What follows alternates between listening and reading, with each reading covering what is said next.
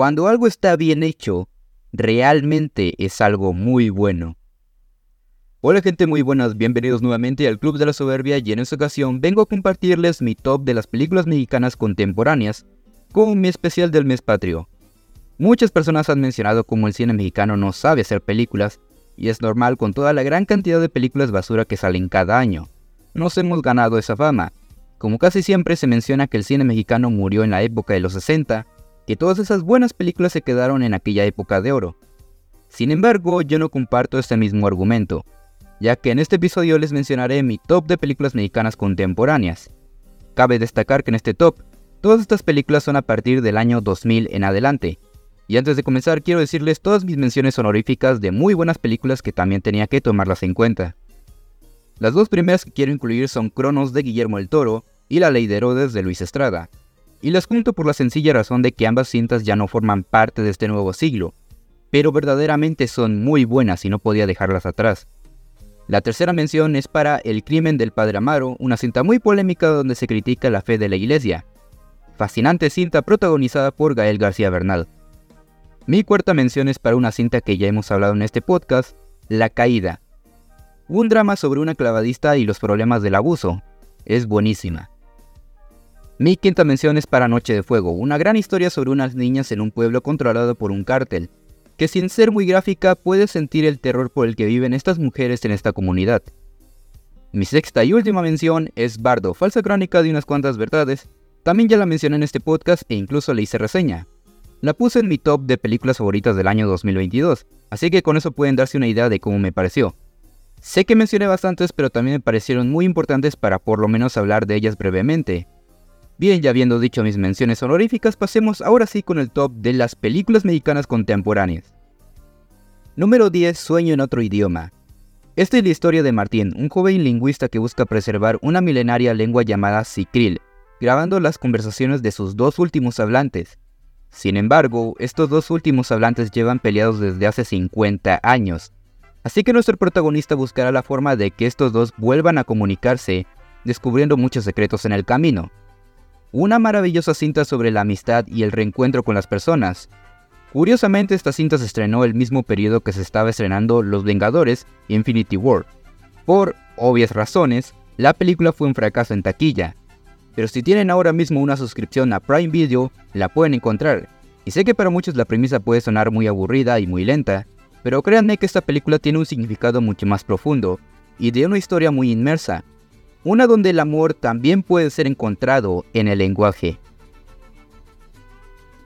Número 9 y tu mamá también. El aclamado director Alfonso Cuarón nos trajo esta cinta sobre dos jóvenes amigos que invitan a una española de viaje a una playa ficticia. Tras aceptar su invitación, los tres se ven envueltos en un viaje por carretera, donde veremos muchos problemas sociales en el ambiente, y entre los amigos se irán revelando ciertos secretos muy fuertes. Una cinta que expone el crecimiento no solo del cambio social en México, sino entre los protagonistas donde veremos las realidades tan distantes que hay entre cada uno con el contexto actual en el que viven. La película es muy inteligente de crear cada plano donde cada persona involucrada en él se siente importante. Habla mucho de la deconstrucción en el país a lo que al mismo tiempo estamos viendo a dos morros calenturientos que buscan tener sexo con la española. Es cagado de algún modo, pero no dejas de tomar en serio a la cinta.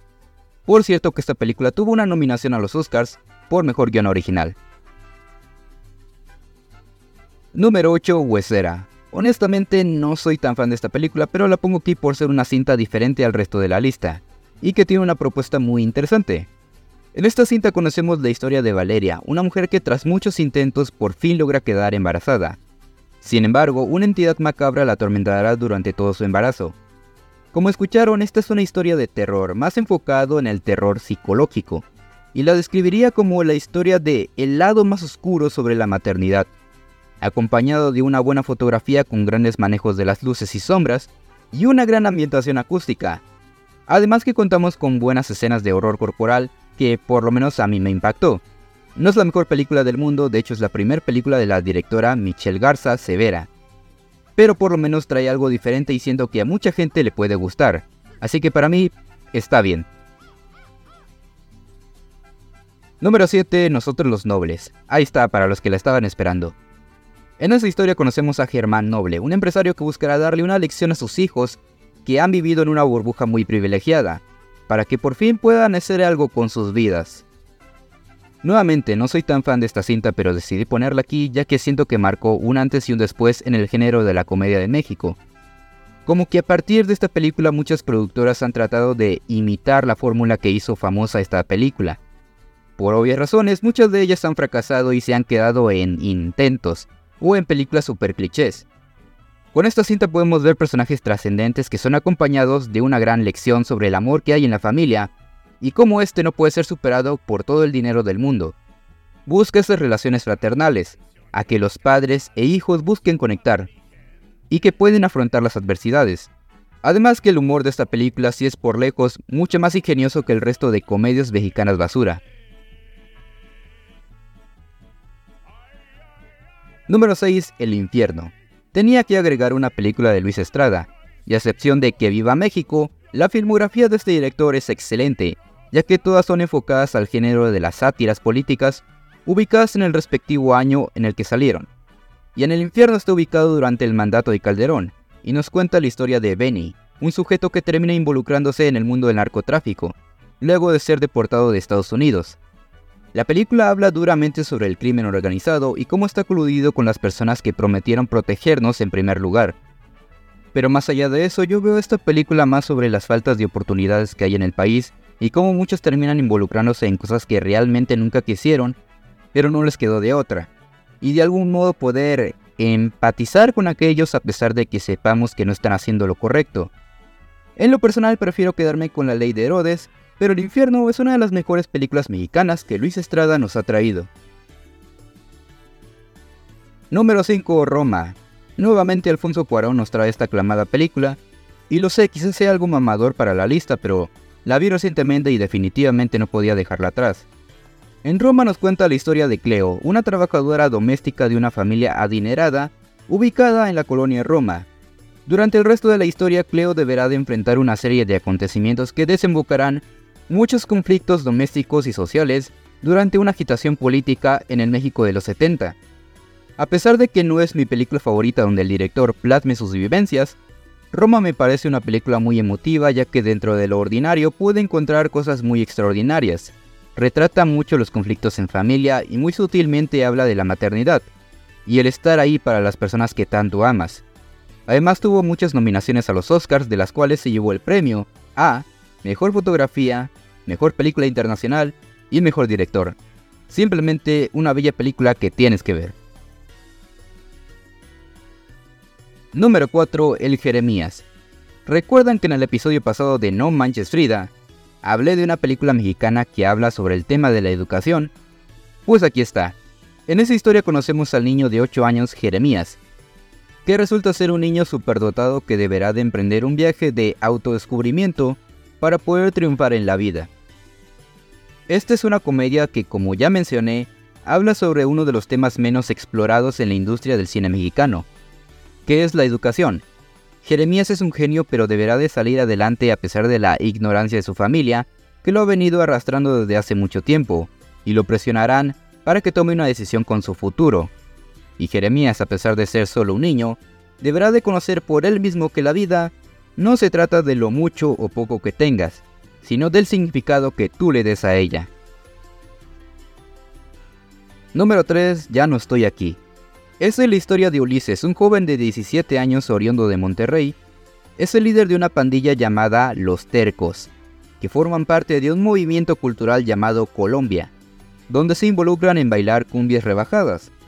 Pero todo cambia cuando Ulises se ve implicado en un crimen que no cometió, deberá de emigrar a Nueva York y enfrentará una gran lucha con un choque cultural donde se aferrará a todo aquello que lo definieron en primer lugar, esta película es muy brillante en la banda sonora, en los peinados y maquillajes, y es que me encanta por lo real que se siente, porque este movimiento sí existió, y nos comparte todo lo que lo define, y cómo Ulises queda con la percepción de la realidad completamente alterada con el mundo exterior, salvo cuando está con sus amigos bailando cumbias. Presenta mucho la pérdida de la identidad con el paso del tiempo, y cómo debemos de madurar y aceptar lo que el mundo es para nosotros, aunque Ulises siga siendo un terco, ya no solo por el nombre de su pandilla, sino porque se ha vuelto terco con su propia identidad. Número 2. Güeros. Del director Alonso Ruiz Palacios, en Güeros nos cuenta la historia de Tomás, un joven que es enviado por su madre a vivir en la Ciudad de México con su hermano Sombra, un estudiante de universidad. Ahí Tomás y Sombra se enterarán que el ídolo musical de su padre está internado en un hospital donde emprenden un viaje para ir a buscarlo, ya que marcó significativamente su niñez de ambos hermanos, y buscarán recobrar la nostalgia. Así a primeras no parece una película tan emocionante como para haberla puesto en el segundo lugar, pero créanme que de todo corazón esta película es impactante cuando la miras, ya que hablamos de un road trip, donde sorprendentemente ambos hermanos se darán cuenta que el viaje es mucho más hermoso y significativo que el destino de este mismo. Además habla sobre lo que significa ser un joven mexicano en un país polarizado, donde todo el mundo buscará categorizarte, donde muchas veces perderás tu identidad y quedarás perdido dentro de toda tu realidad. Número 1 y si ya me conoces de sobra sabes cuál le ocupa el primer puesto. Ese es Amores Perros. Dirigida por Alejandro González Iñárritu, en esta historia nos cuenta la vida de tres protagonistas que se ven envueltos en un accidente automovilístico y que veremos sus historias dentro de la sociedad mexicana. La verdad creo que ya está muy de sobra que me explaye contando cada detalle que hace que Amores Perros sea magnífica. Digo, ya le hice su reseña y que de hecho fue la que fundó la sección de Historia de Don Cinéfilo, y es que para mí es una cinta perfecta en todos los sentidos, y en especial el simbolismo que hay entre los perros y sus dueños. Las actuaciones son impresionantes y la banda sonora compuesta por el gran Gustavo Santaolalla es muy inmersiva en cada momento. Te podrá interesar mucho más una historia que la otra, pero en general, toda la película está muy bien contada con un mensaje poderoso para cada final de estas mismas. Si quieren conocer más detalles, les invito a que escuchen mi reseña de esta cinta, ya que si por algo está en este primer puesto es por lo significativa que fue para mí, como cinéfilo y como persona. Y bien, este fue mi top 10 películas mexicanas contemporáneas. Espero que les haya gustado y sobre todo que hayan conocido un poco más sobre las artes cinematográficas que hay en México. Ya que sí hay verdadero talento y muy buenas películas, solamente hay que batallar en seguir encontrando esas muy buenas películas dentro de todo el resto de comedias románticas.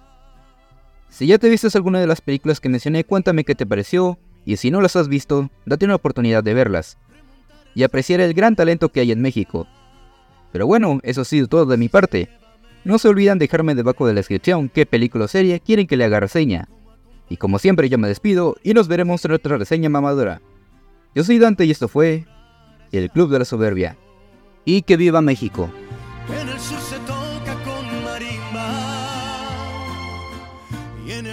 con acordeón.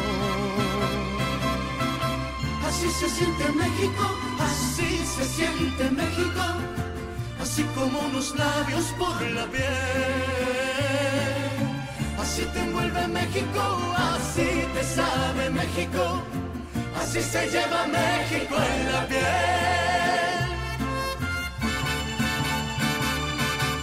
Como un buen zarape de saltillo bienvenida en Veracruz.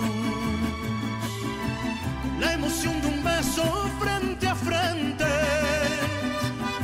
se lleva México en la piel.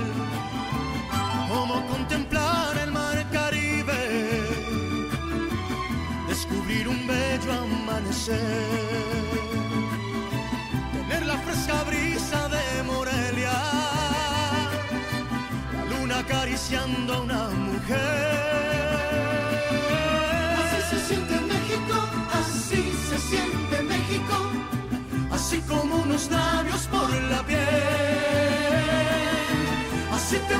make it go.